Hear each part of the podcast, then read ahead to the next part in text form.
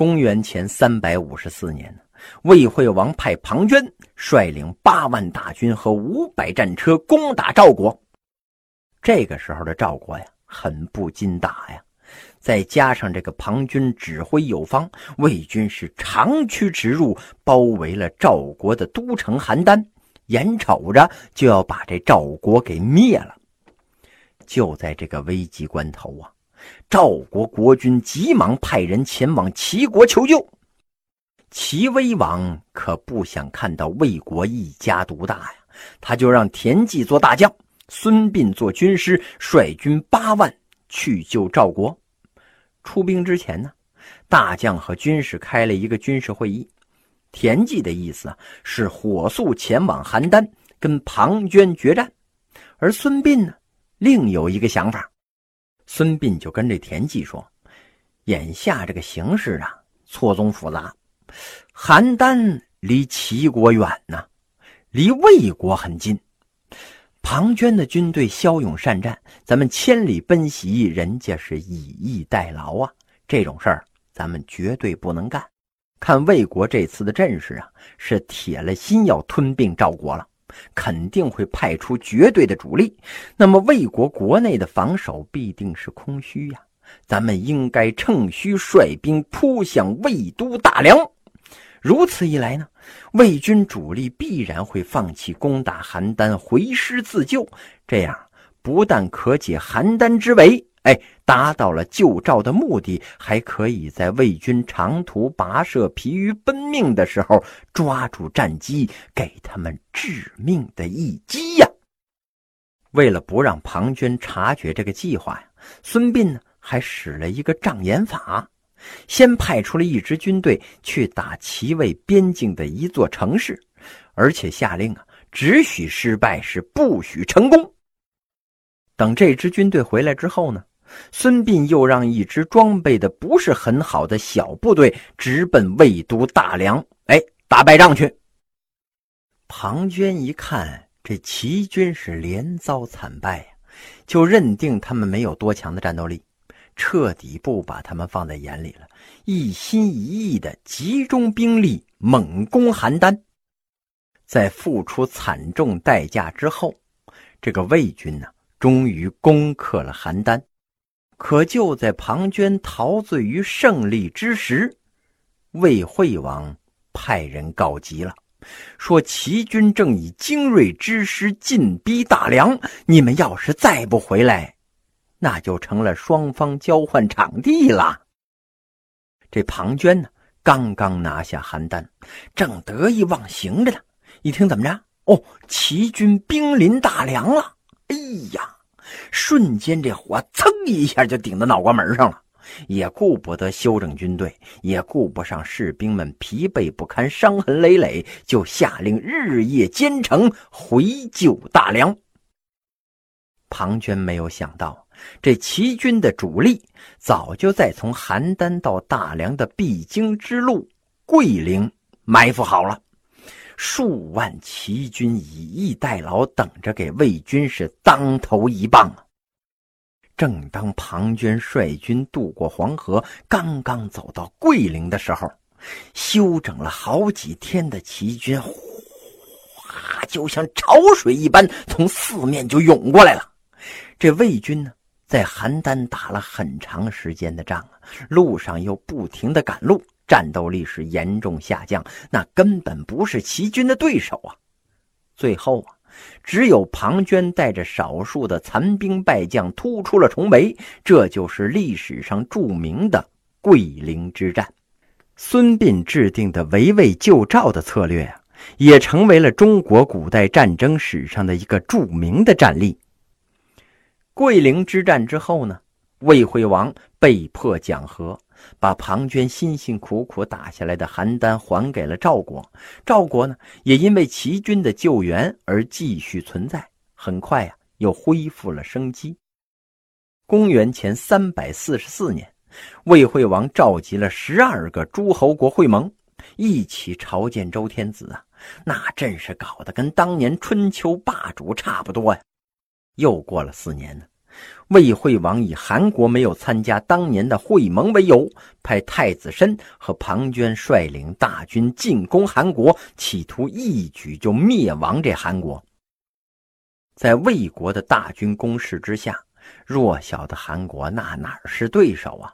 很快，魏军兵临韩国的国都，韩国的国君没办法了，只能派人去齐国求救。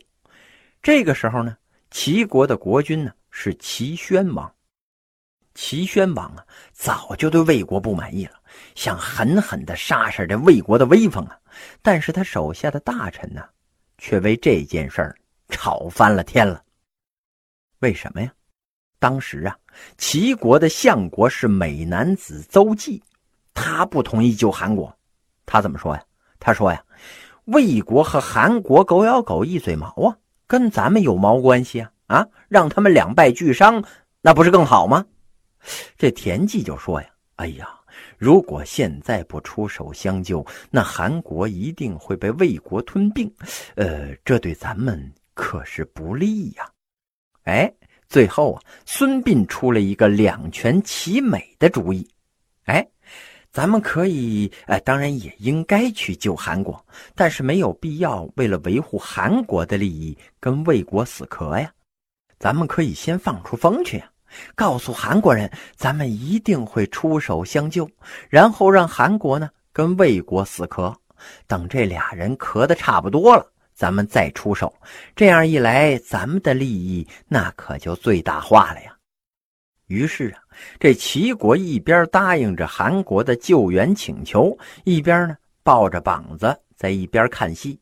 直到韩国跟魏国交战五次都失败之后啊，这田忌跟孙膑的军队这才晃晃悠悠的出发。这一次啊，孙膑又是故伎重演，大军直奔魏都大梁啊！他是隔空跟着庞涓是大喊了一声：“嘿嘿，我就打大梁了！嘿，你有本事你别来呀！”这庞涓没想到啊，这孙膑他他又来这一招啊！只能是火速回军救援，结果呢，人家齐国的军队一仗都没打，就撤了。这庞涓呢，那真是气不打一处来呀！呵，好家伙啊，我玩了命的往回跑，结果你撤了，这就像狠狠的挥起了拳头，噗的一下打在了棉花上。这庞涓呢，浑身都觉着不舒服。魏惠王呢？也被整火了，他立刻下令任命太子申为上将军，庞涓为大将，统领雄兵十万，气势汹汹扑向了齐国，要与齐军是一决死战。孙膑嚷嚷着要打魏国，结果没打就撤了，不是因为他没辙，而是因为他知道啊，这魏军一向是轻视齐军的，齐军此时撤退呀。魏军一定会骄傲轻敌，急于求战，做戏那就得做全套。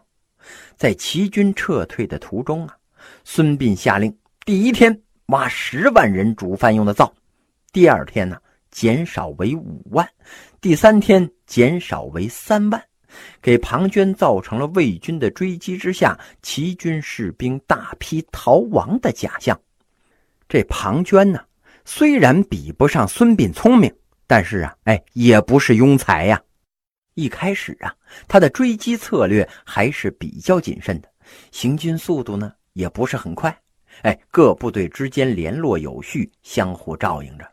但是后来呀，这庞涓就发现齐军的聒噪一天比一天少，就理所当然的想啊，呵，这齐国那帮胆小鬼啊，仗没打完呢，人就跑了一大半了。哈哈哈哈这真是天赐良机呀！这庞涓呢，让步兵留在后面慢慢赶路，自己率领着精锐骑兵，马不停蹄，沿着齐军撤退的方向是穷追不舍呀。他不知道啊，他这一系列的行动都在齐国侦察兵的监视之中啊。孙膑计算着魏军到傍晚时分一定会到达马陵。这马陵啊，地势险峻，一条窄道夹在两山中间，道旁呢，那是树木丛生啊，正是设伏歼敌的好战场啊！孙膑命令齐军停止前进，砍伐树木，堵塞了道路，然后布下了重重埋伏，准备围歼追敌呀。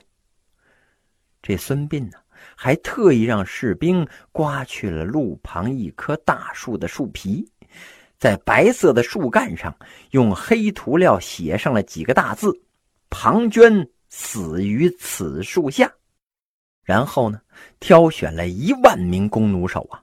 埋伏在山路的两旁，命令他们只要傍晚时看到火把，就万弩齐发。庞涓的骑兵啊，果然如孙膑所料，在傍晚的时候就进入了齐军设伏的区域了。这庞涓来到那棵被刮了皮的大树之下，嘿，发现上面有一行字儿，但是天太黑看不清楚啊，就让人点起了火把照明。这火把一亮，噗的一下，他就开始读这字儿。庞涓刚读到这儿，两边是万弩齐发呀，就把这魏军全都给射成了刺猬了。庞涓眼见这个败局已定，无法挽回了，他是仰天长叹：“哎，吾恨不杀此岳夫，遂成庶子之名。”说罢。他就拔剑自刎了。齐军乘胜追击，魏军是全军覆没，连统帅太子申都成了战俘了。这就是战国时期著名的马陵之战。马陵之战之后，魏国元气大伤啊，国势从此是一蹶不振，失去了中原的霸权。与此同时呢，齐国声威大振。孙膑也由此名扬天下。庞涓跟孙膑斗智的同时，秦国呀也在进行着一场意义深远的大运动。这场运动啊，不仅使秦国成为了战国首强，还为其统一天下打下了基础。那么，这是一场怎么样的运动呢？咱们下回接着说。